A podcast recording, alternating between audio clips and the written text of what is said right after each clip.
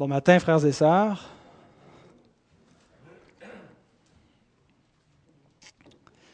On va commencer avec un mot de prière.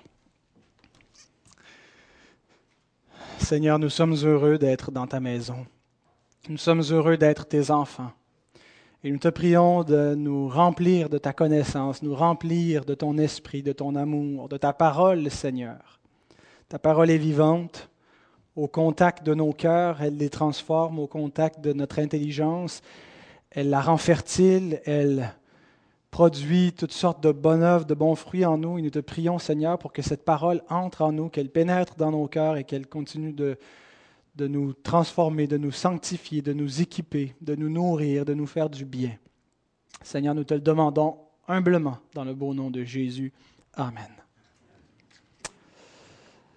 Alors jusqu'à présent, nous avons vu, parce que depuis que nous sommes dans le chapitre 11 sur la foi, on a d'abord donné une définition de cette foi, qu'elle euh, permettait de saisir les réalités invisibles, qu'elle s'inscrivait dans une lignée et qu'elle permettait à la raison de fonctionner proprement.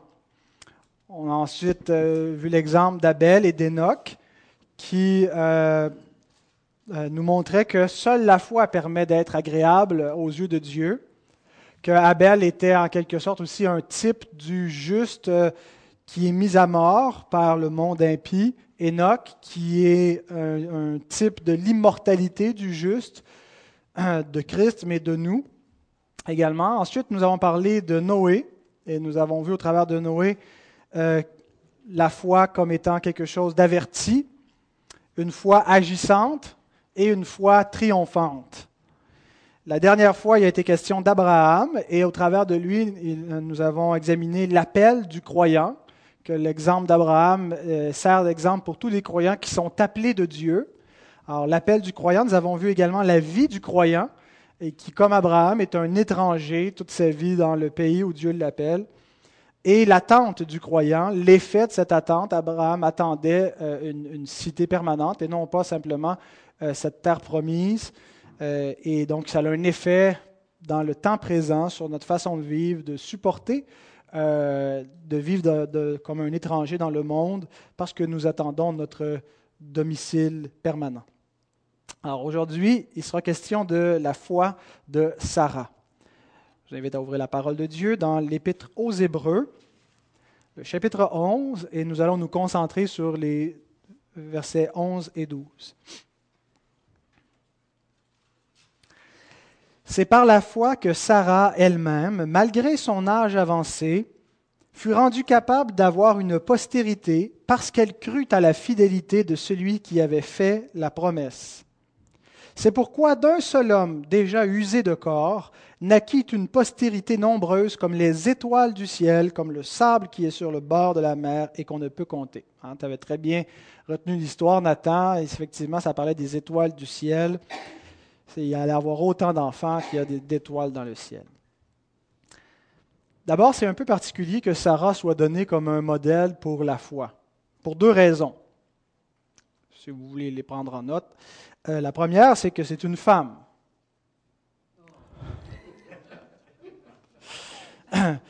Votre réaction n'est pas si pire. Hein? J'aurais dit ça ailleurs et euh, il y aurait eu des bouts.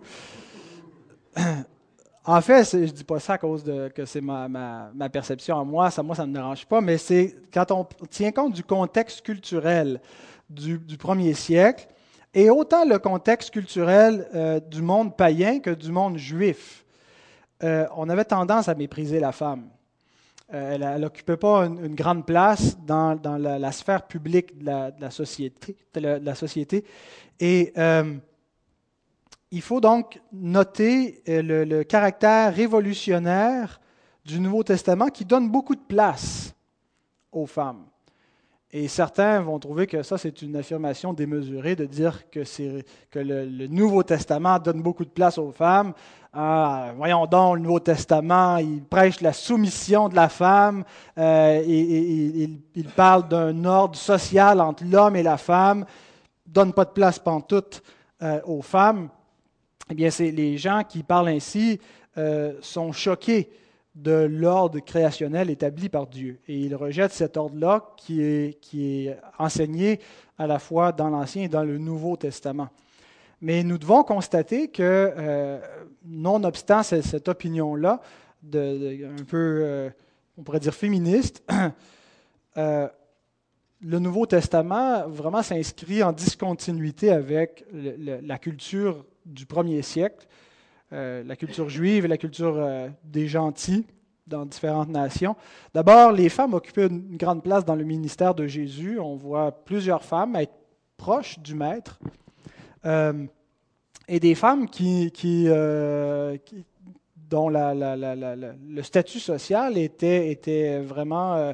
Euh, c'était des parias, c'était des, personnes méprisables, des prostituées. Et même dans la lignée du Christ qui nous est rapportée dans l'évangile de Matthieu, il y a deux prostituées qui sont nommées dans, sa lignée. si, vous le notez, une femme adultère. Hein. il y a la, la prostituée, comment elle s'appelle, celle qui a accueilli les espions là? Ah, Rahab, voilà. Rahab. Et il y a Tamar qui s'est prostituée également, euh, qui sont nommés dans, la, lignée du Christ. Et il y a également euh, la, mère de Salomon qui euh, été adultère avec David. Alors, c'est quand même particulier que, je veux dire, pour le, le lectorat euh, juif de, mettre ces femmes-là comme dans la lignée du Messie. Euh, mais l'apôtre Paul enseigne aussi euh, qu'il n'existe dans l'économie du salut aucune distinction d'ordre racial, social et sexuel. Nous lisons par exemple dans l'Épître aux Galates, chapitre 3, verset 28, Il n'y a plus ni juif, ni grec, ni esclave, ni libre, il n'y a plus ni homme, ni femme, car tous vous êtes un en Jésus-Christ. Alors, il n'y a, pas une abolition des distinctions génériques du genre homme et femme dans l'ordre créationnel, mais dans l'économie du salut, cette distinction-là n'a pas d'importance. Euh, tout le monde occupe le même statut euh, dans les rachetés de Dieu. Et euh, donc, ça nous, nous frappe peut-être pas que Sarah soit présentée comme un modèle de foi, mais ça, avait quelque chose quand même peut-être d'étonnant pour les premiers lecteurs. Abraham, euh, il nous est présenté dans le Nouveau Testament comme étant le père de tous les croyants, mais Sarah aussi est présentée comme la mère de tous les croyants. Déjà dans Ésaïe 51, versets 1 et 2, ça nous dit de, revenir euh, d'où on a été tiré de notre père et de notre mère, euh, Abraham et Sarah. Euh, qui sont donc des modèles de, foi. Mais Sarah est utilisée aussi par le Nouveau Testament, en particulier euh, comme la mère des croyantes, des femmes chrétiennes. Et elle est utilisée pour souligner la légitimité des femmes comme héritières du salut. Pierre le fait en s'adressant aux femmes. Dans, sa première épître, il écrit C'est d'elle, de Sarah, que vous êtes devenues les filles en faisant ce qui est bien, sans vous laisser troubler par aucune crainte. Marie, montrez à votre tour de la sagesse dans vos rapports avec vos femmes comme avec un sexe plus faible. Ce n'est pas péjoratif, c'est dans le sens que la, la, fragilité, la délicatesse de la femme. Honorez-les comme devant aussi hériter avec vous de la grâce de la vie.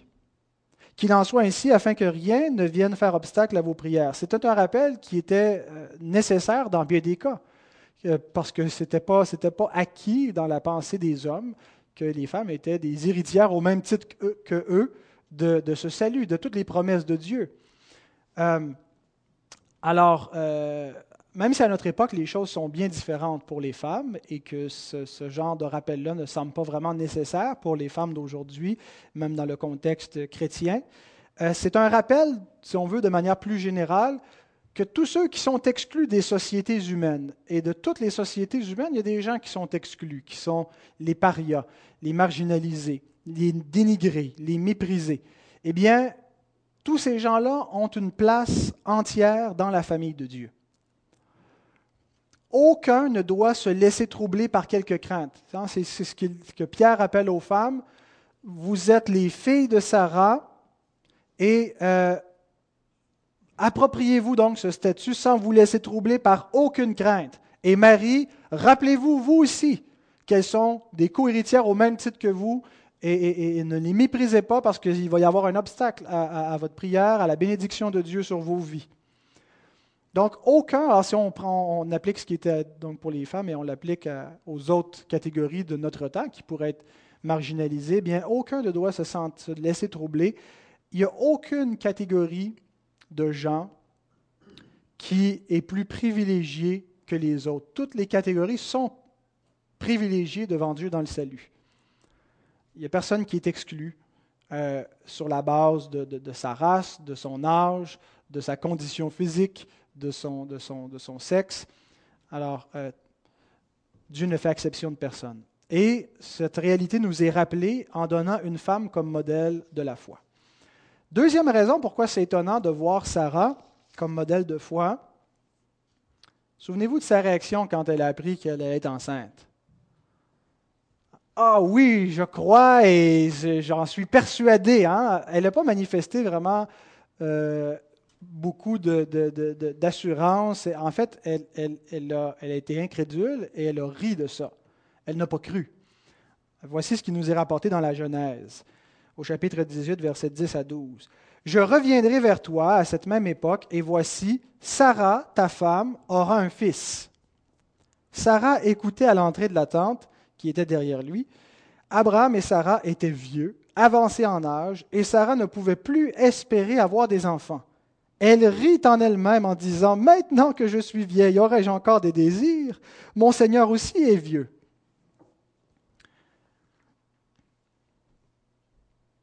Est-ce que l'auteur ignore la réaction de Sarah lorsqu'il nous dit qu'elle a été rendue capable d'avoir une postérité parce qu'elle crut à la fidélité de celui qui a fait la promesse?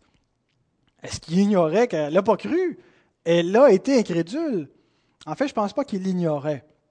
Et même peut-être que sa façon de nous présenter Sarah met l'accent sur l'incrédulité, parce que notez comment les mots qu'il utilise, c'est par la foi que Sarah elle-même, on pourrait traduire, c'est par la foi que même Sarah, même elle, malgré son âge avancé, rendu capable d'avoir une postérité. Alors on, y, on reviendra un peu plus tard à la question de son incrédulité euh, et en quoi euh, est-ce que c'était finalement, est-ce que ça n'a pas été un obstacle pour l'auteur de l'Épître aux Hébreux d'utiliser euh, Sarah comme un modèle pour tous les croyants, un modèle de foi? On va parler spécifiquement de la foi de Sarah. Lorsqu'on prend le temps de s'arrêter sur l'histoire de Sarah, on comprend un peu mieux son incrédulité. Et l'exemple de Sarah nous montre qu'il y a parfois des obstacles qui sont humainement insurmontables, qui se dressent devant la foi. Et le texte de l'Épître aux Hébreux nous présente deux obstacles majeurs à la foi de Sarah, sa stérilité et son âge.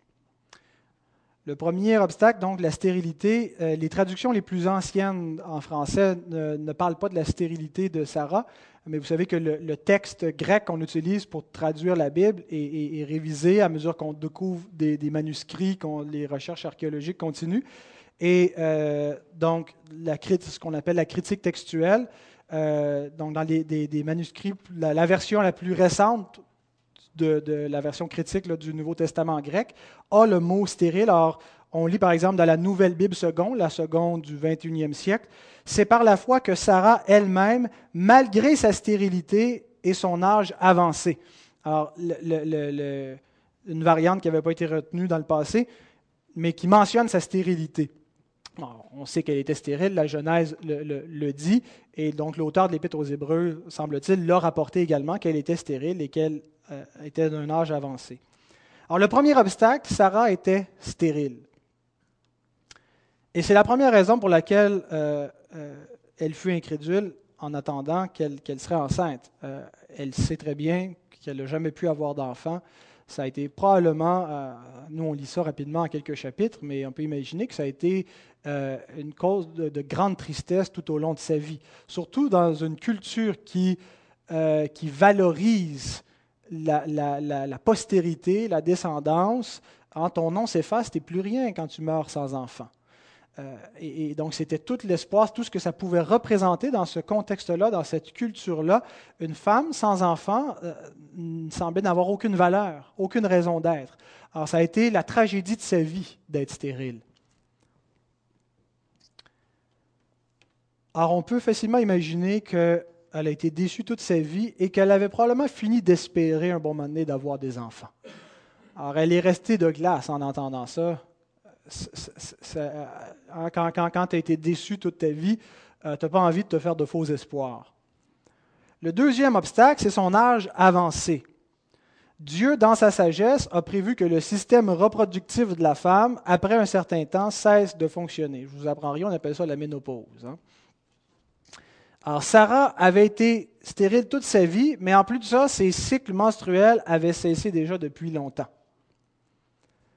Alors, on comprend qu'elle a eu un petit doute quand il y a un passant qui est arrivé puis il a dit Abraham, ta femme va être enceinte. Hein? on aurait réagi de la même façon qu'elle.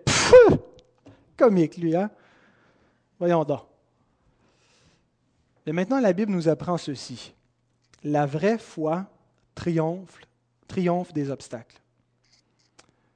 C'est par la foi que Sarah elle-même, malgré, nonobstant, en dépit de sa stérilité et son âge avancé, fut rendue capable d'avoir une descendance parce qu'elle tint pour digne de confiance celui qui avait fait la promesse. Cette promesse lui a paru risible jusqu'à ce qu'elle considère de qui elle venait. Et alors elle a compris que ce n'était pas une joke. Immédiatement après le rire de Sarah, nous avons la parole de l'Éternel. Genèse 18, 13 et 14. L'Éternel dit à Abraham, Pourquoi donc Sarah a-t-elle ri en disant, Est-ce que vraiment j'aurai, j'aurai un enfant, moi qui suis vieille? Y a-t-il rien qui soit étonnant de la part de l'Éternel? Au temps fixé, je reviendrai vers toi à cette même époque et Sarah aura un fils. La seule chose qui pouvait donner une crédibilité à la promesse, au point de renverser tous les obstacles, au point que tous les obstacles deviennent non-obstants, c'était le caractère de celui qui fit la promesse. Elle crut à la fidélité de celui qui avait fait la promesse. Si c'était Lot, qui était passé par là, puis il avait dit Je le sens, là, cette fois c'est la bonne. Ah ouais, Abraham, c'est à soir que ça se passe, Sarah va être enceinte. Il y aurait eu de bonnes chances qu'elle aurait continué à douter avec raison. Elle crut à la fidélité de celui qui fit la promesse. Lorsque Sarah a compris que cette promesse était parole de Dieu, elle ne pouvait plus ne plus croire. Et c'est ce, ce qui nous démontre le caractère irrésistible de la parole et de la grâce de Dieu. La parole de Dieu, c'est une parole qui est vivante. La Bible nous la présente comme une parole qui ne revient pas à lui sans effet. Elle la compare à la pluie qui descend, qui produit, qui va fertiliser le sol et qui va donner de la nourriture aux moissonneurs. C'est un cycle parce qu'elle est vivante. Cette parole sort et elle produit un effet elle est, une force irrésistible. Elle a renversé l'incrédulité et elle a produit la foi. Et aucun obstacle ne peut tuer la vraie foi parce qu'elle est engendrée par la parole vivante et permanente de Dieu. La même parole qui nous a régénérés, c'est pourquoi notre, salut est vu comme, permanent, parce que Pierre nous dit ça au début de son épître, qu'on euh, a été régénéré non par quelque chose de corruptible, par quelque chose de passager, de temporaire, mais par la parole vivante et permanente de Dieu. L'année suivante, Sarah a constaté avec émerveillement l'accomplissement de la promesse. Elle a constaté l'effet de la parole de Dieu, la fidélité de celui qui a fait la promesse et qui accomplit ce qu'il dit.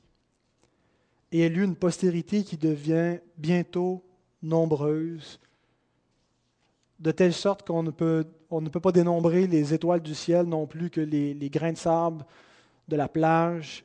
Eh bien, la postérité de, Sarah et d'Abraham est innombrable.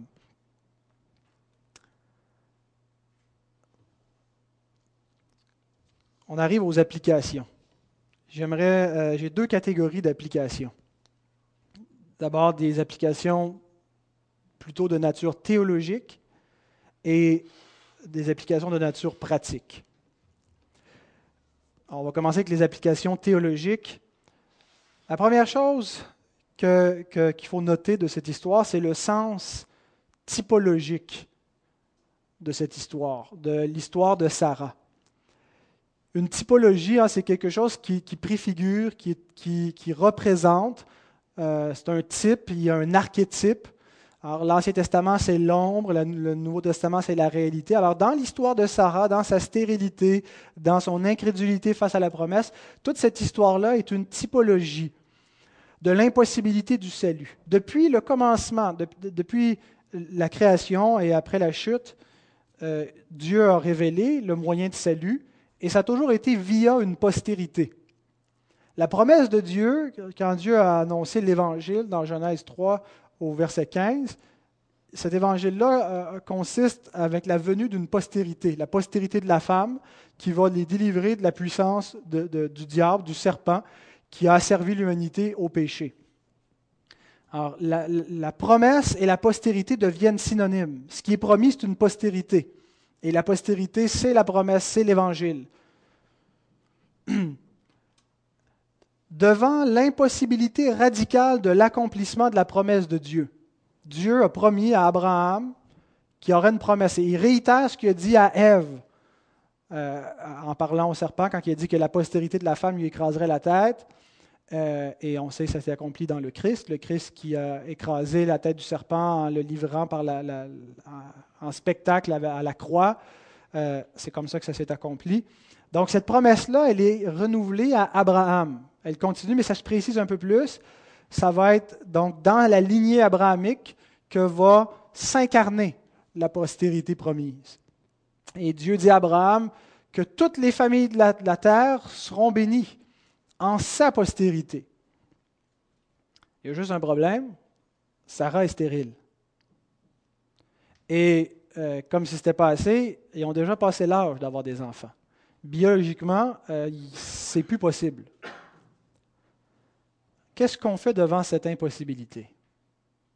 Eh bien, Abraham fait ce qui lui paraît le mieux à faire. Il tente d'accomplir lui-même la promesse par la chair à la suggestion de sa femme d'aller vers Agar et d'avoir donc un fils via la servante de Sarah, qui serait un peu le fils adoptif de, de, de Sarah et qui pourrait être finalement l'accomplissement. Et cette action-là devient un type du salut par les œuvres, par opposition au salut par la promesse accomplie par Dieu seul. Et Paul reprend cet événement-là dans l'Épître aux Galates. C'est le texte que j'ai choisi, que Ghislain va nous lire tantôt dans le temps de prière. Galates 4, 22 à 31, où Paul nous dit que Agar et Sarah, c'est une typologie. en fait, il emploie l'expression, euh, euh, qu'est-ce qu'il dit? Euh, C'est une allégorie. Il dit ces choses sont allégoriques. Ces femmes représentent deux alliances. Une qui enfante pour la servitude, c'est Agar, qui est dans l'esclavage. C'est le mont Sinaï en Arabie, et elle représente la Jérusalem actuelle. Donc les Juifs qui, actuellement au temps de Paul, cherchent la justification par les œuvres. Et ils sont dans l'esclavage à cause de ça. Et Sarah représente la, nouvelle alliance, la nouvelle Jérusalem qui descend en haut, et les enfants de la promesse qui descendent d'elle, qui ne tentent pas par la chair et par leurs œuvres d'accomplir la promesse de Dieu et, le salut de Dieu conséquemment, mais qui s'attendent à Dieu par la foi et qui voient par la foi la fidélité de Dieu à l'œuvre, et c'est Dieu qui accomplit le salut, et c'est Dieu qui donne de manière miraculeuse la postérité qui amène le salut. Et donc tous ceux qui attendent et qui croient la promesse et qui s'attendent à Dieu sont ces enfants-là, les, fils et filles de la promesse et les, euh, les fils et filles d'Abraham en Jésus-Christ. Dieu n'entend pas laisser l'homme résoudre l'impossibilité de l'accomplissement de sa promesse. C'est impossible ce que Dieu promet à l'homme. C'est impossible pour l'homme. Dieu promet à l'homme un salut. Dieu promet à l'homme une délivrance. Dieu promet à l'homme un espoir. Dieu promet à l'homme un prolongement, une vie éternelle. Et c'est impossible pour l'homme de réaliser cette promesse. Et Dieu le sait que c'est impossible.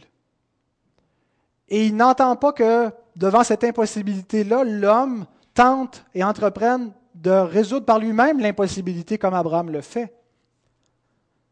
Mais ce qu'il veut, c'est qu'il s'en remette à Dieu et qu'il croit, qu'il s'attende à lui, qu'il abandonne tous les autres moyens. Cette impossibilité révèle que seul Dieu peut accomplir le salut promis. Et toutes les naissances miraculeuses de l'Ancien Testament, Sarah, mais il y a aussi la maman de Samson, la maman de Samuel, la maman de Jean-Baptiste, pointaient vers la, naissance miraculeuse par excellence, l'incarnation du Fils de Dieu qui est venu sans l'intervention d'un homme. L'ange qui est venu vers Marie qui lui a dit, tu seras enceinte. Et ça ne va pas être un, descendant d'Adam, c'est un nouvel Adam qui descend directement d'en haut. Ah, il y a une interruption dans cette, continuité, cette chaîne humaine où Dieu envoie la postérité promise, la naissance miraculeuse, l'incarnation du Fils de Dieu. Et toutes ces naissances miraculeuses de l'Ancien Testament pointent également vers une un autre type de naissance miraculeuse, celle que vous et moi avons expérimentée, la naissance d'en haut. Naître de nouveau de l'Esprit les fils de Dieu naissent de cette façon-là, de manière miraculeuse, par la foi.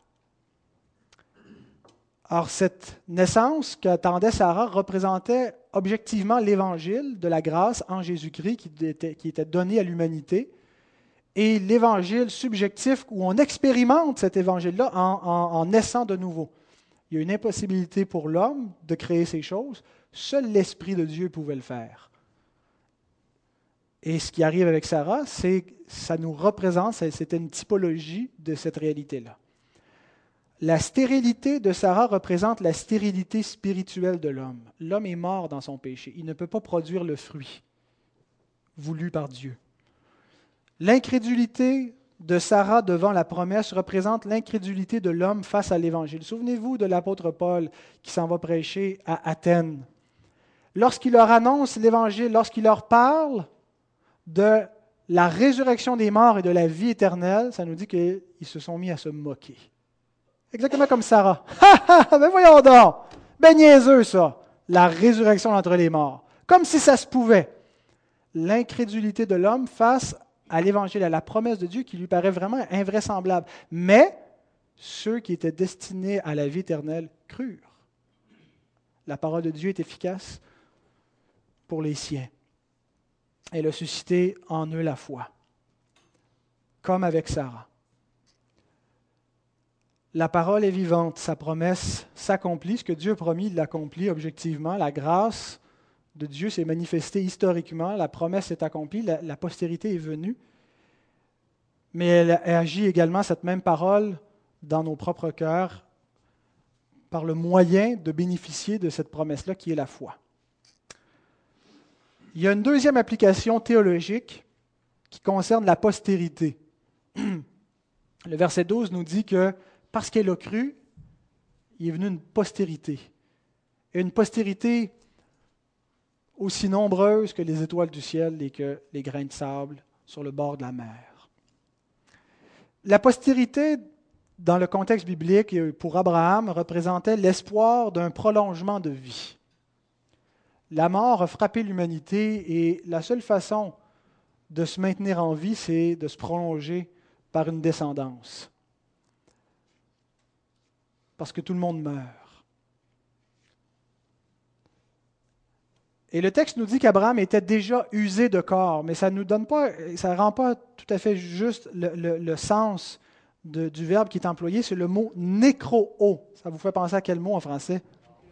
Nécrologie. N'était pas juste usé. Hein? En fait, la Tobe traduit qu'il était un homme déjà marqué par la mort. Nécro, mettre à mort, considéré comme mort.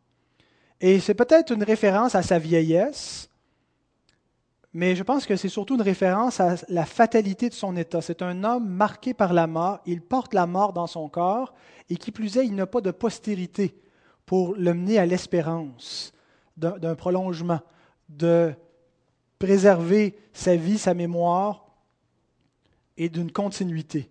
La postérité représente l'espérance, l'espérance même de la vie éternelle. Mais de ce seul homme, ce seul homme déjà marqué par la mort, naquit une postérité innombrable. Il y a un accomplissement physique, si on veut littéral, qui est la descendance juive, le peuple d'Israël. Et c'est un accomplissement premier, mais c'est un accomplissement qui est typologique. L'accomplissement ultime et véritable, ce que vise la promesse, c'est un accomplissement spirituel. Et cette postérité-là, ce sont les croyants. Dieu dit ceci à Abraham, Genèse 22, verset 18, Toutes les nations de la terre seront bénies en ta postérité. Et il nous dit à nous les croyants, Galates 3, 29, Si vous êtes à Christ, vous êtes donc la postérité d'Abraham, héritier selon la promesse. D'un homme mort est sortie la vie, est sortie une postérité qui vit éternellement. Cette postérité-là qui donc représente l'espérance pour eux, tout un peuple, toute une nation qui ne vit pas seulement temporairement, puis qui se prolonge juste par l'effet naturel de transmettre la vie à un autre, puis nous, on, s'éteint. Mais où chaque membre de cette postérité-là a la vie éternelle. Une postérité nombreuse qui ne s'éteindra jamais, qui est sortie d'un seul homme déjà usé, hein, qui portait déjà la mort. Voilà pour les applications théologiques. Maintenant, j'aimerais faire deux applications pratiques. Pas que l'aspect théologique n'a aucune portée pratique. Hein. Je pense que la doctrine, est fondamentalement pratique. Elle, détermine notre façon de comprendre, de lire les Écritures. Ça va avoir un impact sur notre adoration, sur notre prière, sur notre amour pour Dieu, sur notre édification. Euh, maintenant, des questions plus spécifiquement euh, si on veut, concrète, où on a l'effet immédiat. Euh. Alors, premièrement, l'exemple de Sarah révèle l'imperfection de la foi. Hébreu 12 nous présente Christ comme le chef et le perfecteur de la foi. Ce n'est pas un mot français, mais euh, il n'en existe pas pour traduire le mot grec qui est là, qui veut vraiment dire celui qui mène à la perfection, la foi, que le second traduit par le consommateur de la foi. Hein, ça donne l'impression de celui qui, mange la foi, je ne sais pas trop. Mais le, chef et le consommateur de la foi, c'est celui qui la, rend parfaite, la perfectionne. Si la foi est perfectible, c'est bien parce qu'elle est imparfaite. Elle comporte des doutes. La foi comporte des hésitations. Est-ce qu'il vous arrive de douter? Et de chuter en raison de ces doutes? en raison de l'incrédulité qui s'empare parfois de notre cœur, de notre manque de conviction, de notre manque d'assurance. On ne se comporte pas toujours comme si Dieu était là à côté de nous, ce qui révèle bien l'incrédulité de notre cœur, parce que pourtant Dieu est toujours là à côté de nous. Pas juste à côté, même en nous. Lorsque nous doutons, lorsque nous chutons, il ne faut pas pour autant penser que ces imperfections de notre foi nous attirent le jugement de Dieu. Et c'est parfois ce que nous croyons et nous nous mettons à craindre et à, être euh, tristes et misérables dans nos doutes. Dieu ne nous rejette pas à cause de la faiblesse de notre foi. Il vient à notre secours. Dieu entend fortifier notre foi tout au long de notre vie, comme Dieu était hors de question qu'il allait laisser Sarah dans le doute et dans l'incrédulité, parce que Sarah était son enfant. Et il avait l'intention de la convaincre, de la persuader de, que sa promesse était vraie. Pierre déclare que l'épreuve de notre foi rend celle-ci plus précieuse que l'or périssable, qui cependant est éprouvé par le feu, et nous dit qu'elle aura pour résultat la louange, la gloire, l'honneur lorsque Jésus-Christ apparaîtra. Notre foi est éprouvée, et c'est Dieu qui l'éprouve dans le but de la perfectionner, de l'épurer, de la rendre plus pure, plus ferme. La foi de Sarah s'est purifiée, s'est affermie par la parole de Dieu de la même façon que notre foi s'affermit par la parole de Dieu. Alors, frères et sœurs, ne vous laissez pas décourager par la faiblesse de votre foi. Dieu ne laisse jamais un des siens devenir incrédule au point de se détourner de lui. l'Écriture nous dit que Dieu nous garde. Et elle nous dit par quel moyen il nous garde.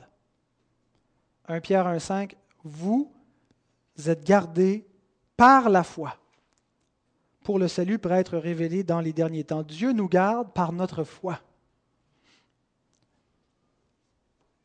Ça n'exclut pas notre propre responsabilité à prendre des moyens de grâce pour affermir notre élection et nous sommes responsables de travailler à notre salut avec crainte et tremblement. Mais sachant que la main souveraine de Dieu agit en utilisant notre propre responsabilité de prendre ces moyens de grâce. Dieu garde les siens et ne les laisse pas devenir incrédules au point de se détourner de lui. Mais il sait en même temps que notre foi est imparfaite et il ne nous condamne pas pour autant. Deuxième application pratique, c'est, euh, je me suis intéressé à la relation entre la foi et les miracles. Est-ce un manque de foi de ne pas s'attendre à des miracles quand nous sommes devant une impossibilité humaine? Quand vous êtes devant une impossibilité, quelque chose qui humainement est impossible, est-ce que c'est un manque de foi de ne pas attendre un miracle? Deuxième question, devons-nous attendre des miracles de la part de Dieu? Et plusieurs sont perplexes concernant cette question parce que euh, il y a certains chrétiens qui affirment que Dieu veut toujours faire des miracles, puis s'il n'y en a pas toujours qui arrivent, c'est par notre manque de foi, par notre incrédulité. Puis on donne des exemples, comme Jésus quand il s'en va prêcher parmi les siens, puis ça dit n'a pas pu faire beaucoup de miracles parce qu'il était trop incrédule. Alors les miracles de Dieu sont limités par notre foi. Qu'est-ce qu'il faut comprendre de ça? Sarah devait s'attendre à un miracle parce que Dieu lui avait promis qu'il en serait ainsi. Lorsque Dieu affirme une chose, c'est un péché de ne pas le croire. C'est un péché de ne pas croire la parole de Dieu. Sarah était tenue, donc, de croire que Dieu ferait un miracle. Comme Abraham était tenu de croire que Dieu allait faire un miracle quand il lui a demandé son fils en sacrifice. Mais maintenant, est-ce que nous avons une promesse pour croire que Dieu va intervenir par un miracle chaque fois qu'il en faudrait un? Est-ce que Dieu nous a promis un miracle chaque fois que nous aurions besoin d'en avoir un? Que nous sommes dans une situation qui, à vue humaine, est impossible et qui exigerait un miracle? Aucunement. Il n'y a pas de promesse de la parole qui nous dit que dès qu'il y aura un miracle qui est nécessaire, on a une maladie, on a une épreuve, dans quelques situations, il faut que Dieu intervienne par un miracle, sinon c'est foutu. Il n'y a aucune promesse qui nous dit ça. Est-ce que ça signifie pour autant que nous ne devons pas attendre de miracle? Non plus. Alors comment est-ce qu'on doit se situer? La Bible ne nous, garantit pas qu'on va avoir des miracles, mais en même temps, euh, ça ne veut pas dire qu'il ne faut pas ne pas s'attendre à des miracles. Devant toute situation, quelle qu'elle soit, il faut toujours garder en tête la parole que Dieu a donnée à Sarah. Y a-t-il rien qui soit étonnant de la part de l'Éternel? La traduction d'Arby est intéressante. Il, dit, euh, Genèse 18, 14, Y a-t-il quelque chose qui soit trop difficile pour l'Éternel? Nous sommes tenus de croire à l'omnipotence de Dieu. Nous sommes tenus de croire que Dieu peut tout, qu'il n'y a rien d'impossible à lui, que lorsque nous ne voyons aucune solution, Dieu envoie. Dieu sait, Dieu, il n'y a rien qui lui échappe, il n'y a rien qui est trop difficile pour lui, Dieu peut tout. Et non seulement nous sommes tenus de croire ça, parce que Dieu nous le dit, il nous tient responsables de croire dans son omnipotence, mais nous sommes tenus de nous attendre à lui. Nous sommes tenus de nous confier en Dieu pour nos besoins, de lui faire connaître nos besoins. Ça ne veut pas dire qu'on ne doit pas prendre des moyens naturels pour subvenir à nos besoins, comme aller travailler, ainsi de suite, mais ultimement, c'est à Dieu que nous nous attendons, même en prenant ces moyens-là. C'est Dieu que nous remercions d'avoir pourvu à du travail lorsque nous mangeons euh, et d'avoir utilisé ce moyen-là pour pourvoir à nos besoins. Parce que tout don excellent, toute grâce viennent d'en haut du Père des Lumières, chez lequel il n'y a ni changement ni ombre de variation. Donc, tout nous vient de Dieu. Nous sommes tenus de, de nous attendre à lui, de nous confier en lui et de savoir qu'il peut tout. Nous péchons lorsque nous ajoutons à sa parole en croyant que Dieu fera nécessairement un miracle si nous croyons suffisamment. Lorsque nous voulons, en quelque sorte, obliger Dieu à agir selon notre volonté, qu'on trouve de fausses garanties et qu'on appuie notre foi sur autre chose que sa parole, et, c'est fréquent, la pensée magique est fréquente dans les milieux évangéliques, où on, on annonce des guérisons, puis on prend ça comme parole de Dieu je pense qu'on ajoute à la parole de Dieu en faisant ça. Et Dieu est très clair qu'on ne doit rien ajouter à sa parole. Mais nous péchons également lorsque nous retranchons de sa parole ses promesses et lorsque nous ne croyons pas sa parole qui nous révèle qu'il est vraiment tout-puissant et qui nous commande de nous attendre à lui. Alors nous devons croire que Dieu peut tout et nous devons nous attendre à Dieu pour toutes choses, tout en acceptant et en sachant que Dieu ne fera pas tout selon nos désirs. Dieu peut intervenir par des miracles dans notre vie et il fait des miracles. Lorsqu'il sauve des pécheurs, des pécheurs pour lesquels nous prions, ce sont des miracles. Lorsque Dieu nous délivre d'une maladie, que ce soit d'une manière naturelle ou surnaturelle, Dieu intervient encore par sa providence. Parfois miraculeusement, parfois naturellement. Nous devons nous attendre à lui. Mais ce que nous devons réaliser par-dessus tout, c'est que parmi tous les miracles, aussi nécessaires puissent-ils nous paraître, tout ce qui nous paraît d'ordre d'importance est finalement secondaire.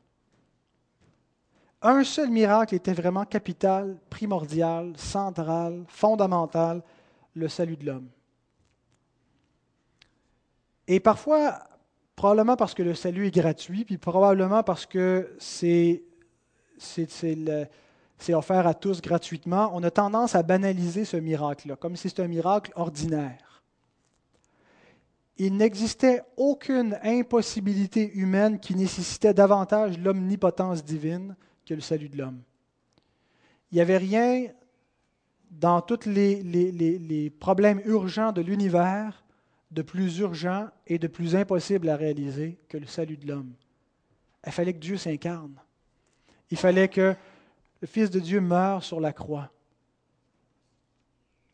Et il n'existe aucun acte divin qui a révélé davantage la puissance. Et c'est ce que fait un miracle. Un miracle, ça révèle la puissance de Dieu. Il n'existe aucun acte qui a révélé davantage la puissance de Dieu, la sagesse de Dieu, l'amour de Dieu que le salut de l'homme. Et notre foi dans le, le, salut doit nous amener à considérer tout le reste comme secondaire. Ça ne veut pas dire comme pas important, mais comme relégué dans un deuxième ordre d'importance de telle manière que nous espérons en Dieu toutes sortes de délivrances, des délivrances physiques, des délivrances au niveau spirituel ou moral ou psychologique. Nous demandons à Dieu sans cesse, nous lui exposons nos besoins, nous demandons son intervention et parfois ça demande, ça nécessite des miracles ce que nous lui demandons. Mais nous nous estimons parfaitement heureux même si nous, nous ne devions obtenir aucune autre délivrance de plus que le salut que nous avons reçu. Je répète ça. Nous espérons en Dieu toutes sortes de délivrances, mais nous nous estimons parfaitement heureux, même si nous ne devions en obtenir aucune de plus que notre salut. C'était celle qui nous était la plus nécessaire, et c'est réellement grandiose ce que Dieu a fait de nous faire passer de la mort à la vie, de nous ressusciter et de nous faire vivre éternellement. Et une fois qu'on a ça, il ne nous manque plus grand-chose. Certains ont pu mourir dans les misères en s'estimant heureux. Parce que sachant que tout le reste est secondaire, maintenant qu'ils ont connu Dieu, qu'ils ont la vie éternelle. Amen. Amen.